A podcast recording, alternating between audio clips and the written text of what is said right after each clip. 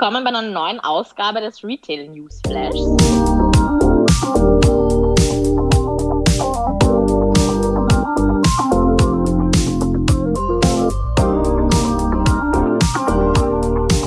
Mein Name ist Anna Hegenbart und ich werde gemeinsam mit Heidi Kritz und Wolfgang Kobmann über die spannendsten Entwicklungen rund um den nationalen und internationalen Handel berichten und diese dann auch fachkundig ähm, gemäß unserer Backgrounds auch kommentieren und diskutieren.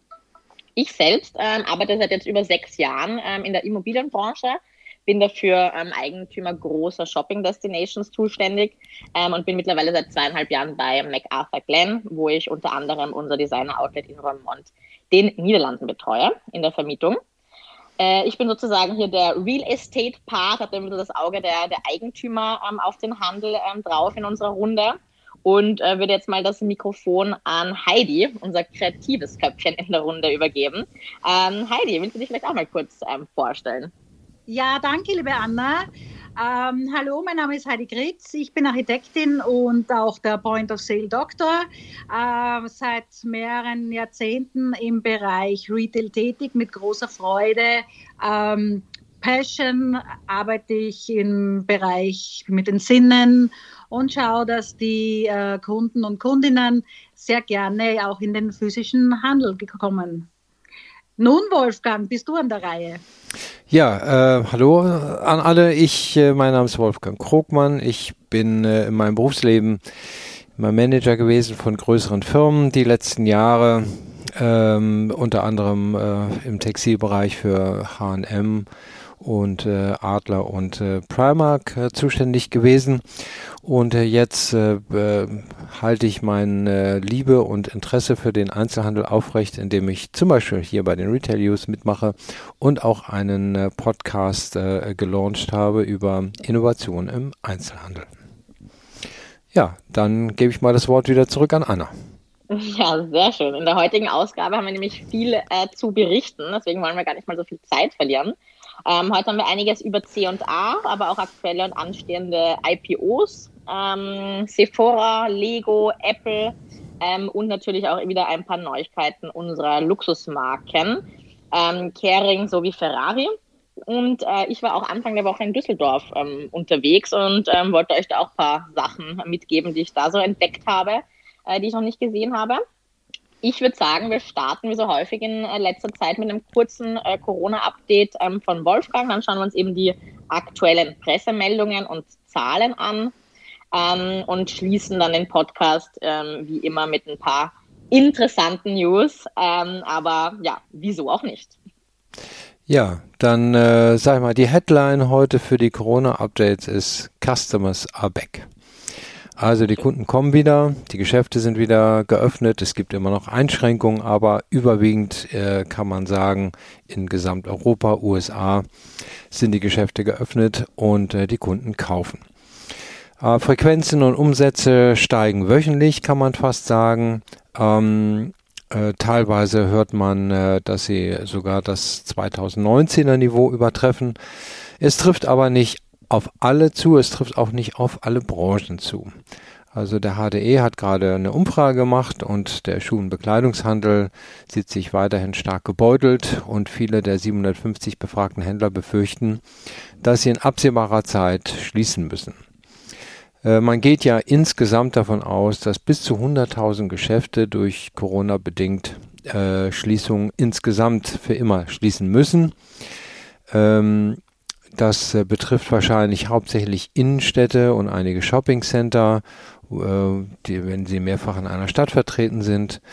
Ähm, aber das Positive ist, dass die Neuvermietung von leerstehenden Flächen äh, weiter voranschreitet, ähm, auch wenn nicht immer sozusagen Textilhandel durch Textilhandel ersetzt wird, sondern durch andere Konzepte. Aber äh, sie bleiben nicht sehr lange stehen, äh, leer stehen im Moment. Die Manager. Das kann ich nur bezeugen. Ja, ne, das äh, finde ich auch. Also ich bin äh, gerade in den, sag ich mal, Nebenlagen, das beobachte ich äh, immer in, ich habe das jetzt in drei Städten gesehen. Äh, da sind, äh, wenn da jemand rausgegangen ist, ist da sofort jemand anderes reingegangen.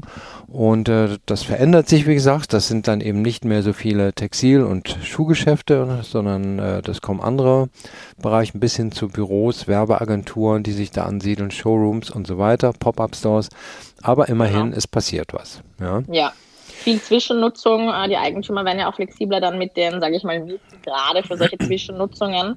Ja. Und was mich auch erstaunt hat, sage ich mal, diese ähm, HDE-Studie. Wir sind ja auch gerade in der Budgetphase für ja, das nächste Jahr ähm, gerade diese befragten Unternehmen und dass wirklich von den 750 Befragten wirklich ein Drittel der Schuhhändler und ein Viertel der Bekleidungsunternehmen ähm, mitgeteilt hat, dass es wirklich schwierig und knapp werden kann, wenn da keine zusätzlichen Unterstützungen kommen, ähm, wird mich auch nochmal mit einem äh, besonderen Auge gerade auf unsere Schuhhändler schauen lassen, ähm, wenn ich da ähm, ja, Risikoanalysen mache für nächstes Jahr und ähm, die Vakanzen dann noch einschätzen muss. Also ja, fingers das, crossed. Ja, ja das ist der Bereich, der, der online-mäßig äh, besonders gewachsen ist in der Pandemie und ähm, wer einmal ein Konto hat, bei wem auch immer, der wird das ja nicht wieder löschen. Äh, sondern der wird sagen, mal so, mal so und äh, äh da, da, darunter wird der, der, der stationäre Handel leiden. Das ist, das ist absehbar. Ja. Ne? ja. ja. trotzdem sind die Manager äh, einigermaßen optimistisch. Der sogenannte IFO-Index, das das Barometer über die Erwartungen der Geschäftsentwicklung, ist kräftig gestiegen im Juni auf 101,8 Punkte, wie das Münchner Wirtschaftsforschungsinstitut äh, gerade mitgeteilt hat. Das ist das höchste Niveau seit November 2018. Auch die Gastrozähne, die man ja dringend braucht. Äh, Heidi sagt immer, ne, das ist Bruder und Schwester, die müssen beide vertreten sein neben dem Handel die beginnt sich langsam zu erholen, seitdem man draußen und jetzt auch wieder drinnen sitzen darf und sich das Wetter auch positiv verändert hat. Trotzdem muss man sich mal klar machen, dass ein Lockdown von sechs Monaten wirtschaftlich nicht von allen zu verkraften war und ist. Zuschüsse haben zwar einige bekommen, aber teilweise spät und geringer als geplant. Und nicht jeder hat im privaten Umfeld die Möglichkeiten, seine Kapitalstruktur zu verbessern. Ähm, was ich jetzt im Moment eher überraschend finde, ist die Tatsache, dass die Preise nach oben gehen. Äh, Gerade die Lebensmittel, also die Gewinner der Pandemie, haben sich entschlossen, teilweise drastische Erhöhungen vorzunehmen. Lidl und Aldi haben zusammen 450 Artikel teurer gemacht. Ne, das ist schon eine ganze Menge. Klar, viele sind auch vorher runtergegangen in den Preisen, aber äh, die nehmen jetzt alle äh, Senkungen wieder zurück. Aber auch in anderen Bereichen steigen jetzt die Preise äh, und man fragt sich, ist, sind das die Vorboten einer beginnenden Inflation?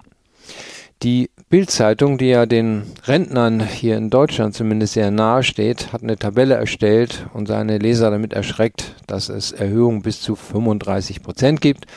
Nun, äh, das betrifft hier hauptsächlich Heizöl und Benzin, aber ähm, die anderen Produkte und Dienstleistungen sind nicht so teuer geworden, aber sind auch im Schnitt zwischen 6 bis 10 Prozent gestiegen. Das ist relativ viel, finde ich, und macht sich natürlich im Portemonnaie bemerkbar. Ähm, ich hoffe, dass der Markt einiges davon korrigieren kann und auffangen wird, aber ähm, ja, man wird sehen, wohin das führt. Aber Fazit, insgesamt finde ich es sehr positiv, dass die Kunden zurückkommen in den stationären Handel und dort auch Geld ausgeben. Das freut mich sehr. Das ist ja dann eine positive Note da am Ende, gerade weil du sagst, dass sich im Portemonnaie das bemerkbar macht, gerade natürlich, wenn auch sehr viele Unternehmen ähm, gerade so Salary Reviews oder Boni-Zahlungen äh, letztes Jahr und dieses Jahr noch ausstellen. Ne? ist ja. dann ähm, für das ähm, breite Volk dann das natürlich auch nochmal spürbarer im Portemonnaie, wenn genau. es gehaltstechnisch da auch kein nicht nach oben ähm, korrigiert wurde. Ne? Ja. Ja, und äh, ähm, ich habe äh, hier noch so eine Neuigkeit äh, äh, oder so, so ein Zitat, eigentlich muss man sagen, äh, von dem CEO von Macy's. Also in den USA sind die Geschäfte ja schon etwas länger auf. Ähm, und äh, der eben gesagt hat, Entwicklung von Macy's nach der Pandemie besser ist als vor der Pandemie. So, warum sagt er das und was war das Erfolgsrezept?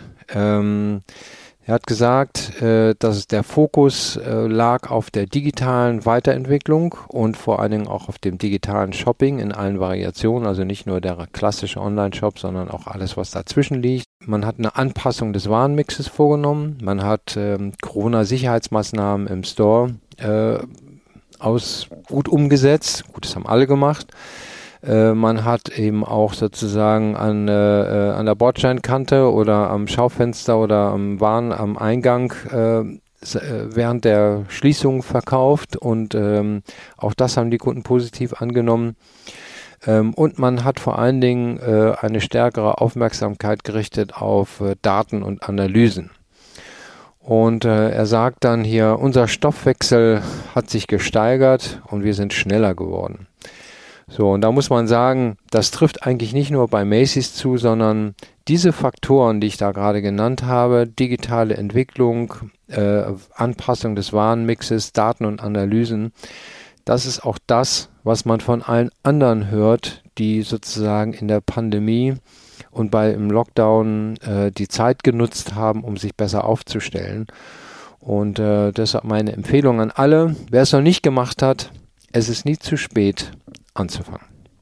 Das genau, und da können wir gleich die Überleitung zu C und A machen. Auch die haben sich ähm, hier weiterentwickelt und sehen auch ein, dass sie nicht ähm, ja, am Status quo festhalten können. Und so wird im Herbst 2021 äh, in Mönchengladbach ähm, ja, C&A Factory for Innovation in Textile eröffnen. C&A's Fit ähm, genannt. Und äh, da wird der Fokus drauf liegen, ähm, ja, besonders nachhaltige Mode zu entwickeln und zu produzieren.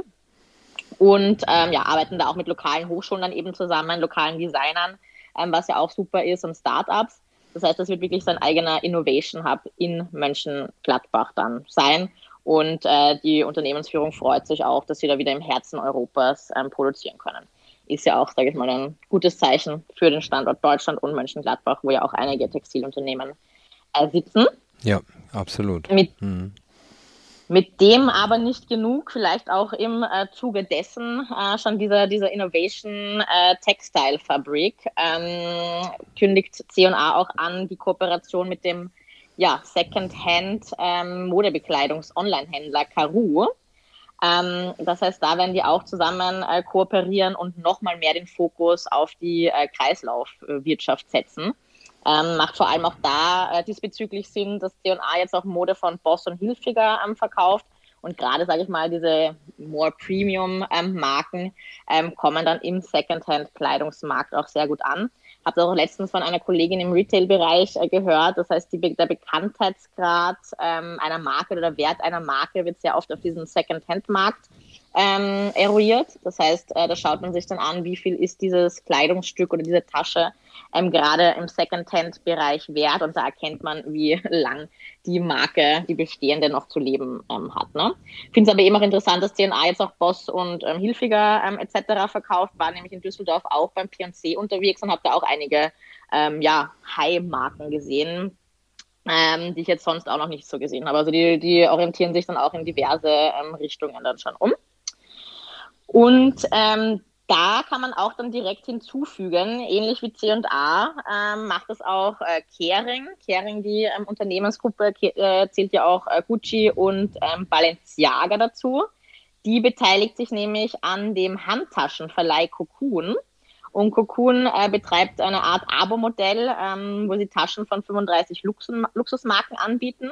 Darunter eben auch einige Top-Labels von äh, Kering, aber auch eben Fendi, Prada etc äh, Louis Vuitton, Dior. Ähm, gut, das sind dann solche Abo-Modelle, die zwischen 49 und 79 und 99 Pfund, ähm, sorry, ähm, variieren. Je nachdem hat man dann Zugang auf die diversen ja, Taschen, Exquisit, ähm, Raritäten und so weiter. Ähm, und mit dieser Finanzierung ähm, ja, hat das Unternehmen, also Cocoon, ja, zweieinhalb Millionen Pfund eingenommen und es ist eigentlich mal eine strategische Auslegung von Kering. Kering ähm, ja, will damit die neuen Konsumgewohnheiten und die digitalen Verhaltensweisen ähm, analysieren und glaubt eben auch, dass diese Abo-Mitgliedschaft äh, und dieses Abo-Mitgeschäft gut zu seiner Entwicklung hin zu mehr Kreislaufwirtschaft passt. Ne? Also man sieht, fand ich halt spannend, dass das immer mehr an Bedeutung gewinnt und definitiv nicht zu unterschätzen ist. Gehen wir mal weiter. Was gab es noch in der Finanzwelt? Also man muss es ja sagen, weil so häufig kommt das nicht vor. Ähm, vor wenigen Tagen ähm, hat About You, ein Deutsch, in Deutschland ansässiges und ein deutsches äh, Unternehmen einen Börsengang gemacht. Ähm, das Unternehmen About You äh, wurde mit 3,9 Milliarden Euro bewertet und äh, so wurden dann auch Aktien ausgegeben und äh, ähm, About You ist, hat dadurch äh, insgesamt 600 Millionen Euro frisches Kapital in die Kasse bekommen, was man jetzt für weitere technologische Entwicklung, aber auch die internationale Expansion investieren wird. ähm, das ist ja grundsätzlich sehr erfreulich, äh, ähm, auch wenn sozusagen dahinter mit äh, Otto ein großer Konzern steht, aber ähm, das finde ich klasse, dass das gelungen ist. Der Börsenkurs hat sich zwar äh, nicht so wirklich entwickelt, aber das Geld ist erstmal da und äh, ähm, das finde ich nicht so ganz schlecht für ein Unternehmen, das erst sieben Jahre existiert und noch äh, kein Geld verdient im Moment. Aber das ist eben sozusagen die Story dahinter. Ähm, und äh, About You wird sicherlich auch den Hype um den Onlinehandel in positiver Hinsicht anheizen ähm, und vielleicht auch dem Modemarkt in der öffentlichen Wahrnehmung gut tun. Das ist meine Hoffnung. Es gibt noch weitere Börsengänge. Gestern Bike 24 äh, an den Start gegangen und am 2. Juni äh, geht Mr. Specs, über die hatten wir auch schon mal hier berichtet. Äh, die verkaufen ja Brillen äh, online und ähm, äh, in eigenen Stores. Und äh, auch dort will man um die 250 Millionen Euro einsammeln, um die Expansion zu beschleunigen und auszuweiten. Also spannend, ja, äh, dass das jetzt wieder losgeht. Ne? Ja, und äh, äh, eine weitere äh, Neuigkeit sozusagen ist die Tatsache, dass äh, äh, Salando, einer der Wettbewerber von About You, könnte man sagen, sich mit äh, Sephora zusammengetan hat. Ich interpretiere das hier als, als äh, Antwort darauf, dass ähm, Douglas so erfolgreich ist mit seiner Digitalstrategie. Äh, auch darüber hatten wir ja schon berichtet. Und äh, Sephora wird jetzt Zalandos strategischer Partner für äh, Prestige Beauty, also hochwertige Beauty-Produkte. Und äh, die werden exklusiv jetzt äh, auch bei Zalando verkauft. Und äh, ähm, die Partnerschaft startet jetzt äh, im vierten Quartal 2021 und wird dann auch auf andere Länder ausgedehnt. Ja, ähm, Sephora ist ja in, in äh, Deutschland nicht so bekannt wie Douglas, äh, international bekannter, das muss man sagen, aber in Deutschland hat man sich noch nicht so richtig durchsetzen können und das ist jetzt der Weg, zu dem man sich entschlossen hat, werden wir über die Fortschritte berichten. Definitiv, das ist sicher eine gute, ja, gute Richtung, um die Brand Awareness in Deutschland dann auch zu steigern. Ähm, und ich werde auch gleich berichten, was ich dazu in äh, Düsseldorf ähm, entdeckt habe. Ähm, vorher wollte ich aber noch ganz kurz ähm, zu LWM Asch ähm, Stellung nehmen. Da wurde nämlich der CEO Jean-Jacques Gionni ähm, interviewt, ähm, nachdem da auch ein paar Zahlen ähm, bekannt gegeben wurden. Und er sagt, die Zukunft des Handels ist überwiegend in-Store, was ja für uns, sage ich mal, als Brick-and-Mortar-Retail-Verfechter ähm, ja gute News sind. Äh, die Luxusmarken setzen dahingehend natürlich weiter auf die Stores, weil die das einfach auch nicht schaffen, diese Experience, die der Kunde gerade bei den Luxusprodukten ähm, ja, sich wünscht, da online ja, vergleichsweise da anzusetzen. Ähm, die Aktien von LWMH sind äh, year to date auch um 32,8 Prozent ähm, angestiegen. Ähm, wobei ja in 2020 ähm, die Gruppe auch 17 Prozent zum Vorjahr verloren hat. Also muss man dann immer auch mit der, mit der Brille sehen, dass da ja zuerst mal ein Abstieg auch ähm, stattgefunden hat. Und ähm, LWMH beziehungsweise ja, die, die Marken der Gruppe, der Fokus liegt dann in den In-Stores auch darauf, wirklich dann auch vom lokalen Catchment ähm, überleben und profitabel sein zu können. Also das hat er wirklich noch erwähnt, dass man sich nicht so abhängig von dem ganzen Tourismus macht, sondern wirklich sein lokales Catchment und seine Community auch ähm, anvisiert. Und das sehen wir halt auch ganz stark natürlich bei uns in den Outlets ähm, jetzt während der, während der Lockdowns, wo wir wieder aufgemacht haben, der internationale Tourismus aber noch nicht wieder so aufgefangen oder ja, wieder aufgenommen wurde, ähm, da sieht man halt immer noch natürlich Rückstände in den Umsätzen dadurch. Wobei wirklich die Marken, die einen starken, ja, starke, starke Datenbasis hatten, mit ihren Kunden ja, aus dem lokalen Catchment ähm, wirklich gut, auch in der Lockdown-Phase, wo man halt dann Click and Meet machen durfte, ähm, gut über die Runden gekommen sind. Also das ähm, ist wirklich ein wichtiger Punkt. Ähm, apropos Stadt, ich würde dann gleich mal von meiner kleinen Düsseldorf-Tour berichten und gleich mal bei Sephora einsetzen. Also, das ist ja gerade berichtet, dass sie jetzt eine strategische Partnerschaft mit Zalando ähm, angekündigt haben. Ähm, das gleiche ist für ihr Brand Awareness ähm, Ziel auch ähm, zu sagen, die hatten in den Shadow-Arkaden, beziehungsweise der H&M hatte in den Shadow-Arkaden eine sehr prominente Fläche. Ähm, Erdgeschoss, zweistöckig, also so doppelgeschossige Fassade. H&M hat jetzt im Köbogen 2 ähm, aufgemacht, eh schon vor einiger Zeit. Und ähm, da auf dieser Fläche ist auf der Baustelle jetzt schon Sephora angekündigt. Also das ist sicher auch ein ja, circa 800 bis 1200 Quadratmeter Store, weiß ich jetzt nicht genau, müssen wir dann uns anschauen, wenn der eröffnet hat, aber das war eine doppelgeschossige H&M-Filiale. Das heißt, das ähm, wird sicher auch zur, ja, zur Markenbekanntheit beitragen. Ansonsten, was ich auch spannend fand, im Karschhaus ist jetzt auch nicht ganz neu, aber die, die vielleicht auch länger nicht in äh, Düsseldorf waren, ähm, wovor das Sex of Fifth äh, drinnen war von Hudson äh, Bay. Das war ja nicht sehr erfolgreich. Ich weiß nicht mal, wie lange die offen hatten, aber auch nicht, sicherlich nicht über zwei Jahre. Schade, dieses Outdoor-Konzept. Ich fand es eigentlich ganz gut, aber ja, wurde nicht angenommen. Da ist jetzt zur Zwischenmietung ähm, das Ding drinnen. Das ist ein sehr günstiges niederländisches ähm, Modekonzept mit Hosen, weiß ich nicht, ab 15 Euro. Also die Schiene.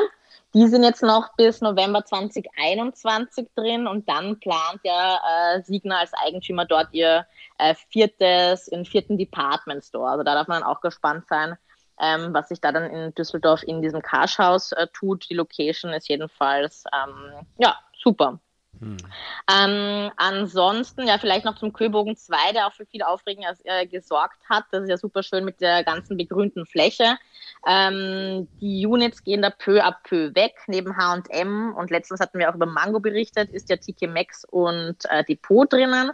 Auf einer Fläche so eine Nutzmanufaktur, das sind ja alles so doppelgeschossige Fassaden mit einem sehr schönen Antritt. Davor ist auch eine, eine Fußgängerzone entstanden, ähnlich wie bei uns Heidi auf der Maria-Hilfer-Straße wurde auch der Bereich in Düsseldorf zur Fußgängerzone gemacht. Ist natürlich jetzt viel einladender ähm, zum Shoppen, wobei man sagen muss, äh, die zwei Eckflächen äh, sind noch leer. Bin gespannt, was da noch dann ähm, reinkommt, aber ja, da merkt man auch, die tun sich ein bisschen schwer beim äh, Vermieten an der Stelle. Ja, ich glaube, da sollen noch äh, Gastroflächen rauf, soweit ich das, das weiß. Kann sein. Und ja. äh, die haben sich, die verspäten sich natürlich äh, wegen der ungewissen Lage während der Corona-Zeit. Ja. Aber ähm, die Stadt hat ja ein großes Interesse, aus der ganzen Shadowstraße da eigentlich eine Fußgängerzone zu machen mit einer besseren Aufenthaltsqualität. Und man hat ja auch die U-Bahn schon vor vier oder fünf Jahren äh, nach unten gelegt, also die Straßenbahn zu einer U-Bahn gemacht, so dass äh, man jetzt sozusagen fußläufig da gehen kann. Ähm, aber es war eine, eine, sehr, sehr lange Zeit äh, für alle anderen, die schon da waren, bis der Bau fertig war und bis die Straße, die U-Bahn weg war und so. Also das hat einige schon, einigen schon Kopfschmerzen bereitet. Ja, das glaube ich. Lange Baustellen sind immer frustrierend, frustrierend für die Kunden. Ja. Das Aber ist nun haben sie es geschafft. Jetzt haben sie es geschafft, genau. Jawohl. Ähm, ansonsten, genau, würde ich jetzt mal sagen, ich bin dann nochmal in Bräuninger rumgegangen, da ist ja auch der Apple Store, da sind auch einige so in kleineren äh, Leerständen, vielleicht noch ganz kurz, um den Hype um Balenciaga zu bestätigen, über den wir auch die letzten äh, Wochen immer wieder berichtet haben. Also in Bräuninger sieht man dann auch immer, welche Marken sind gerade im Trend, ähm, was äh, gibt es noch nicht bei unseren Outlets, bin ein bisschen auf Inspirationstour gegangen. Also Balenciaga wirklich auf allen allen ähm, Ebenen vertreten, Frauen, Männer, Schuhe, ähm, Accessories. Also die Marke ähm, ist wirklich momentan ein Highlight. Ansonsten sage ich mal ähm, same, same, but different. Ähm, viele Luxustaschen ähm, und das übliche Sortiment. Ne? Ähm, ich würde sagen, ich übergebe an ähm, Heidi. Ähm, Porsche Design war im Bräuninger eher weniger äh, vertreten. Ferrari habe ich jetzt auch nicht gesehen. Aber vielleicht kannst du uns ja mal ähm, berichten, was es jetzt mit äh, deiner News über Ferrari auf sich hat. Ja, wunderbar gern. Und zwar Ferrari. Seit 1952 muss man sich vorstellen, waren sie 251 Mal auf der Pole Position bei der Formel 1. Das ist natürlich schon eine beachtliche Leistung. Jetzt möchten sie sich natürlich auch äh, mit anderen Dingen eine klare Message äh, verschaffen und zwar, äh, sie schauen auf die zweite und dritte Haut des Menschen. Also das heißt, ähm, sie haben jetzt eine Luxus-Fashion-Kollektion äh, ähm, herausgebracht. Äh, Mastermind dahinter ist ähm, ähm, ein Designer, der schon für Dolce Gabbana und äh, Giorgio Armani äh, gearbeitet hat und sein Name ist Rocco Iannone. Äh, der hat äh, diese 52 Looks äh, entworfen, von denen 80 Prozent davon Unisex-Modelle waren. Das heißt also, sie wollen jetzt natürlich auch ähm, die jüngere Generation beziehungsweise auch die Frauen ansprechen. Äh, was ist dahinter? Äh, zum einen natürlich äh, Logos, das ist der Bezug zum Merchandising, das es ja schon äh, immer gab. Aber auch natürlich äh, sind die Materialien bewusst gewählt. Also zum Beispiel Kohlefaser äh, wurden eingesetzt. Äh, es wurde sehr viel auf Asymmetrie ähm, geachtet und ähm, äh, es ist auch so ähnlich wie bei einem Auto, das um den Menschen gebaut wird, wird auch die Mode um den Menschen gebaut. Also das waren, das waren Aussprüche dieses Designers. Und wie gesagt, Frauen und äh, die nächste Generation sind wichtige Ansprechpartner. Man will das Feld erweitern. Ich habe schon vorher gesagt, also die zweite Haut, das war die Mode. Die dritte Haut des Menschen, also der Raum, wurde insofern bespielt, weil gleichzeitig zur Modekollektion wurde auch ähm, ein Einzelhandelskonzept äh, vorgestellt. Äh, das wurde von einer Londoner äh, Designagentur Cyberite unter der Patronanz von Simon Michel äh, gelauncht. Und äh, das ist, äh, kann man sich so vorstellen, äh, mit Terrakotta außen, also so Rottöne, wie es ja typisch für Ferrari ist. Auch viel Glas, weil Glas zeigt auch natürlich den Sense of Speed. Äh, Rot und Weiß sind vorrangig die Farben, man merkt die Bewegung, also das passt dann alles zusammen. Ähm, das Zweite, ähm, was ähm, äh, sehr wichtig war in, in, in dieser Öffnungsphase quasi oder in dieser Launchphase von Ferrari, war ein ein Restaurant in Maranello, äh, das äh, nennt sich Cavallino. Das war die frühere Kantine von Ferrari. Und ähm, nicht, niemand geringerer als die wunderbare ähm, in Teheran geborene Architektin India Madavi durfte hier äh, kreativ tätig werden. Und äh, das Zepter in der Küche schwingt der Chefkoch Massimo Bottura. Also es ist äh, alles getan, um eine Brücke zu schlagen für ein breiteres Publikum. Und das finde ich jetzt schon einmal ganz spannend und interessant.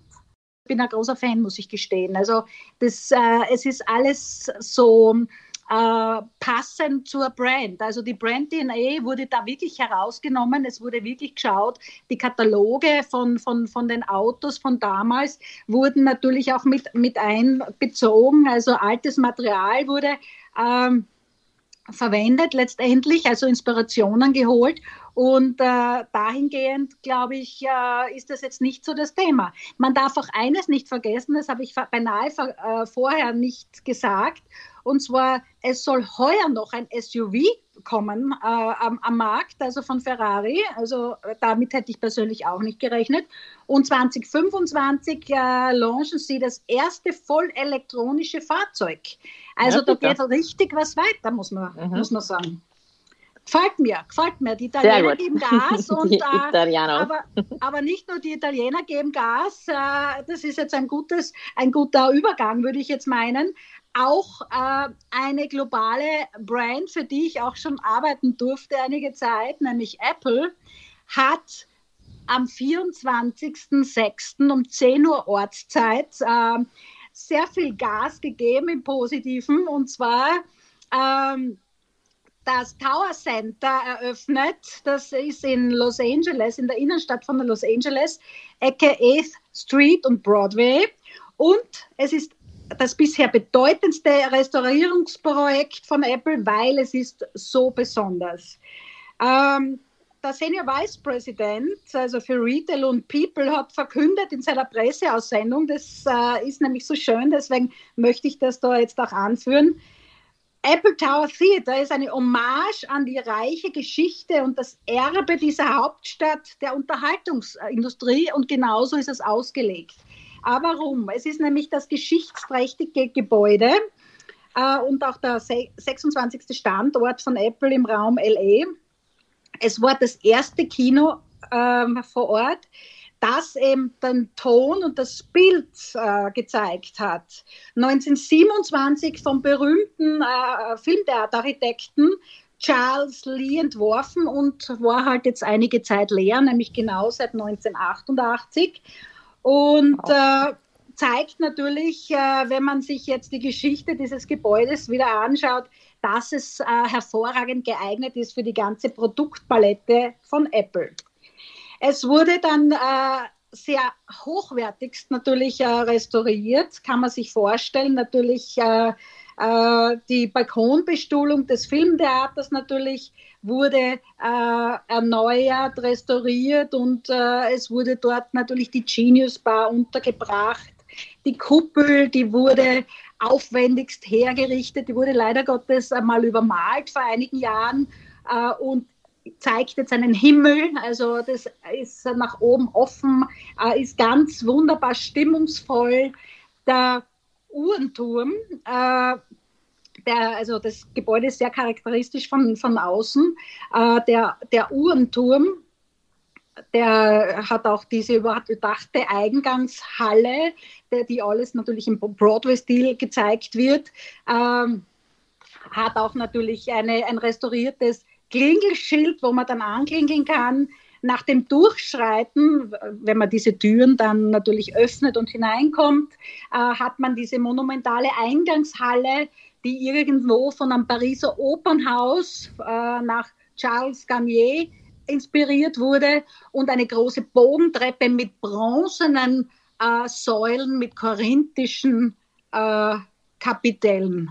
Also äh, man kann sich das glaube ich, ganz gut vorstellen. Es gibt auch ein wunderbar äh, ausgestaltetes ähm, Buntglasfenster mit der Fleur de Lis. Und äh, da gibt es rundherum eben Filmstreifen aus Zellulit mit einem violetten Streifen.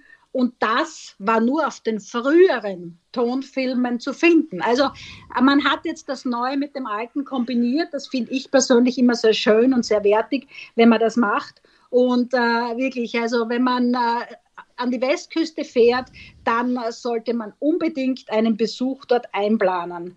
Wichtig natürlich oder besonders ist auch äh, dieser Standort, weil es die Heimat von Today at Apple sein wird oder ist.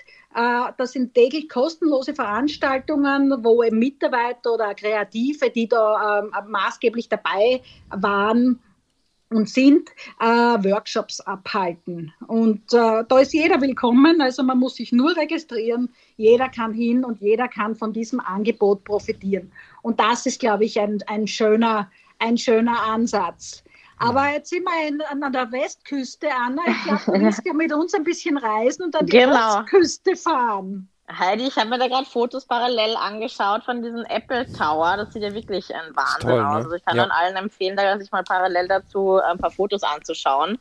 Ähm, super, vor allem wenn die da halt dann nicht nur ihren Store und ähm, Retail ähm, drauf fokussieren, sondern wirklich da auch Events machen. Da ist ja wirklich wie so ein kleines Kino da noch drinnen. Super cool. Nein, ähm, ich schnapp, toll.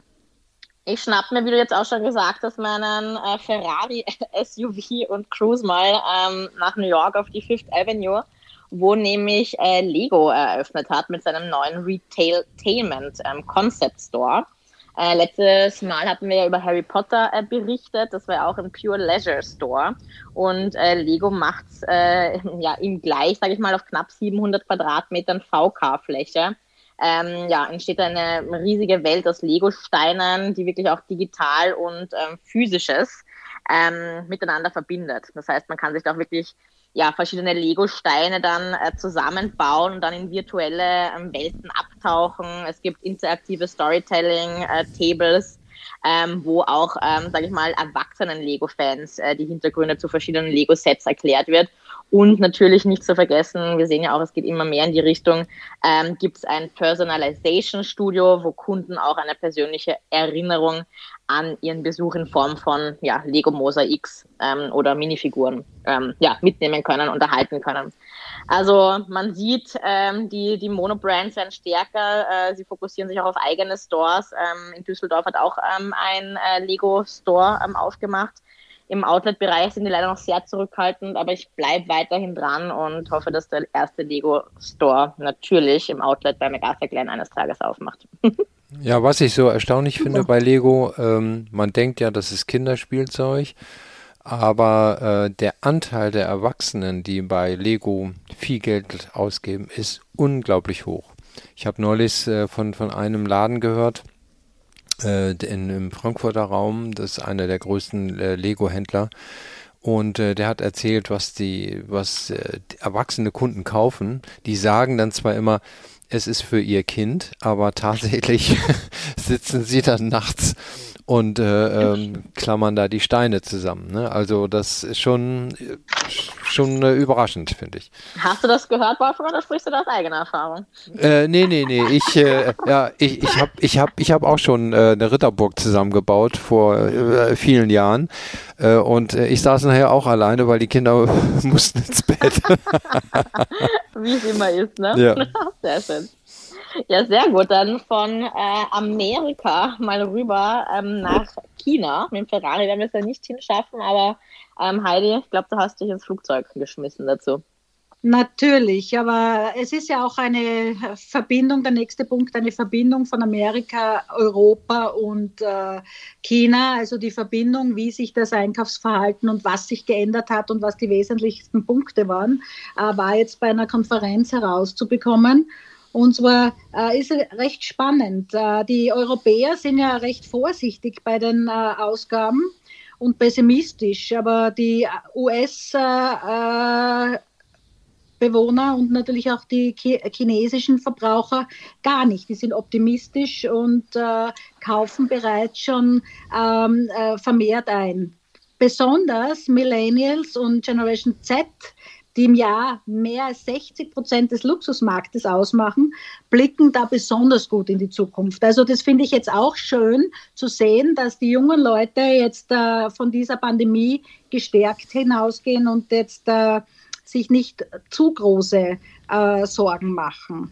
Äh, wir haben die letzten äh, Male schon besprochen über die, äh, ähm, gesprochen über die Virtualisierung von Luxus. Und zwar ist es eine zunehmend definierte Realität und eine große Chance für die Einnahmequellen von Marken, vor allem im Bereich Gaming. Ihr könnt euch erinnern, war ja mehrfach schon Thema.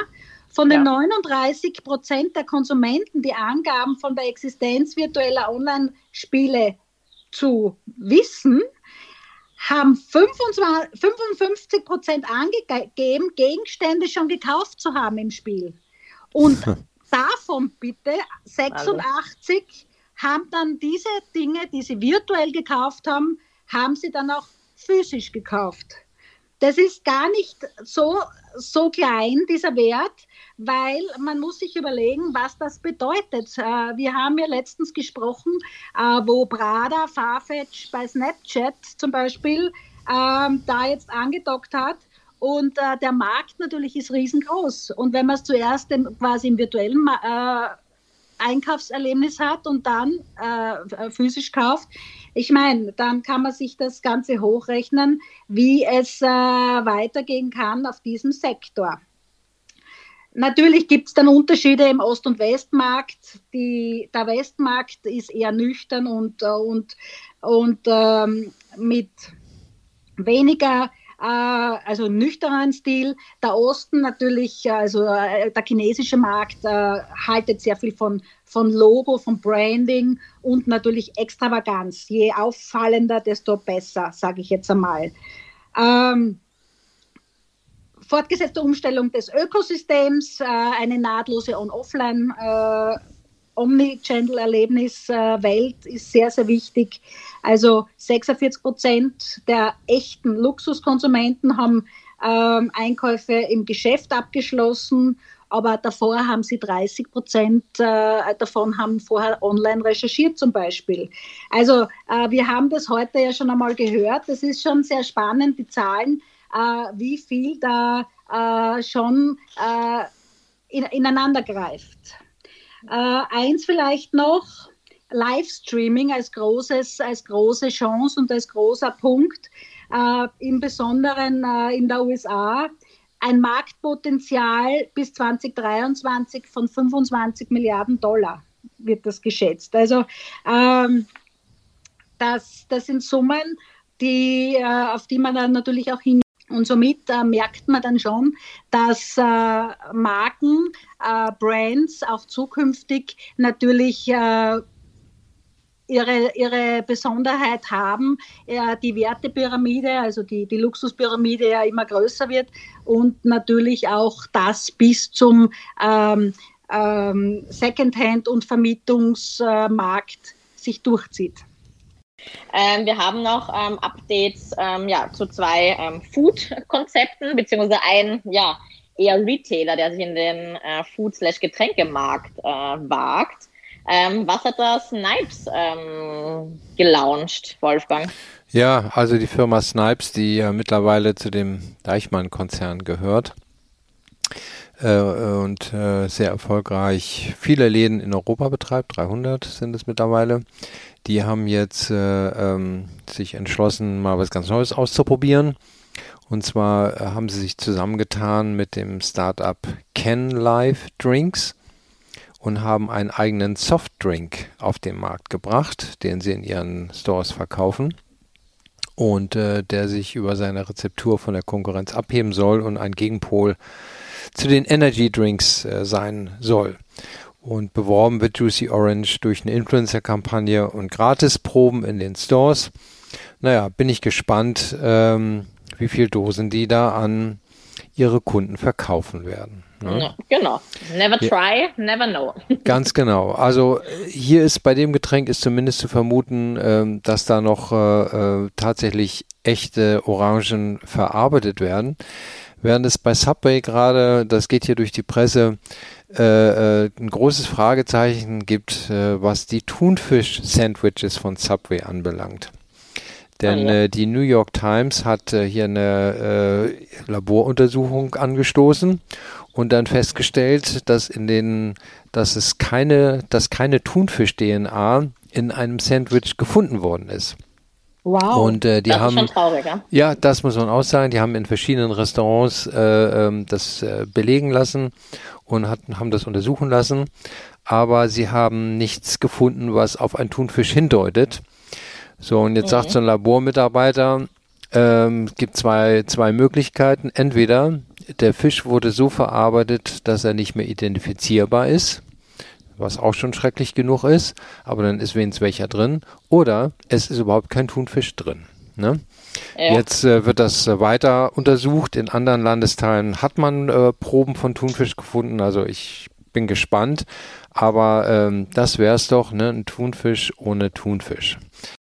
Also ähm, in Israel äh, gibt es schon die Möglichkeit, also ein Startup, dessen Namen ich jetzt gerade momentan vergessen habe, ähm, kann bereits Fleisch drucken mit dem 3D-Drucker. Schaut aus wie Fleisch, schmeckt wie Fleisch, ist aber kein Fleisch. Also das ist jetzt quasi, das gibt es schon. Das ist jetzt mhm. nicht eine Zukunftsvision, sondern das ist bereits Gegenwart. Ja, das habe ich auch gelesen. Dass, äh, ja, da werden wir uns wohl dran gewöhnen müssen. Aber die Ressourcen sind knapp und äh, der CO2-Verbrauch von Fleisch ist ja gigantisch. Und insofern irgendwas muss man da machen. Ne? Äh, wir haben vielleicht noch ein paar interessante News, wo wir sagen, interessant, aber warum nicht? Wolfgang, was hat dich die letzten Wochen jetzt am meisten ähm, überrascht? Ja, also diese Woche hat mich die Eröffnung eines äh, Ladens hier in meiner Nachbarschaft überrascht. Und zwar die Firma Chibo, die ja nun genügend äh, Flächen hat, äh, hat hier eine Fläche angemietet als Pop-up-Store. Und äh, dort werden unter dem Titel Nature Needs Need Friends wird hier verkauft. Sportbekleidung aus Kaffeefasern, Kindershirts aus Bio-Baumwolle, Schwämme aus Cognacwurzeln, Personenwaage, die sich selbst auflädt und so weiter.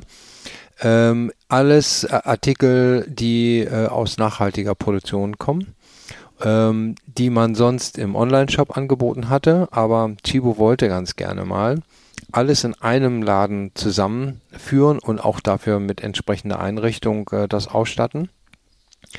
Und äh, ja, und äh, damit die Kunden eben auch verstehen, dass Chibo äh, sehr, sehr viel ähm, schon in, äh, zum Thema Nachhaltigkeit gemacht hat. Äh, Kaffee trinken kann man da auch. Äh, die haben eine Kaffeebar, da kriegt man den üblichen Chibo-Kaffee, aber vor allen Dingen kriegt man auch eine neue Sorte äh, die hier im Mittelpunkt steht, äh, Beans Brothers Friends.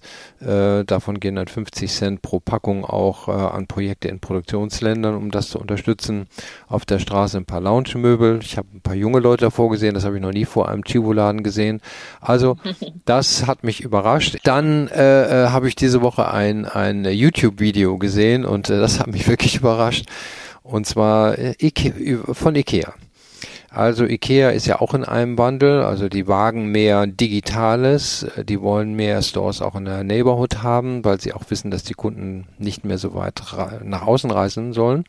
Und sie wollen vor allen Dingen auch noch mehr Nachhaltigkeit demonstrieren.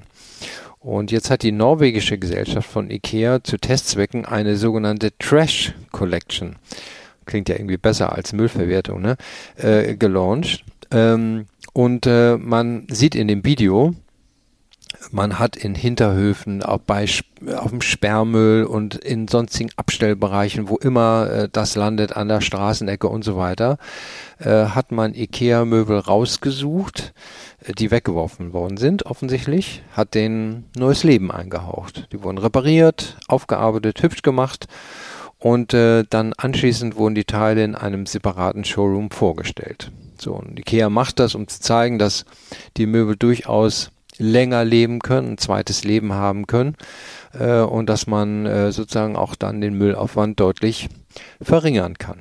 Ne?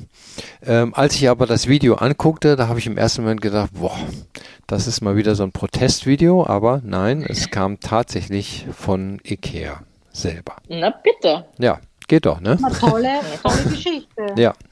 Ja.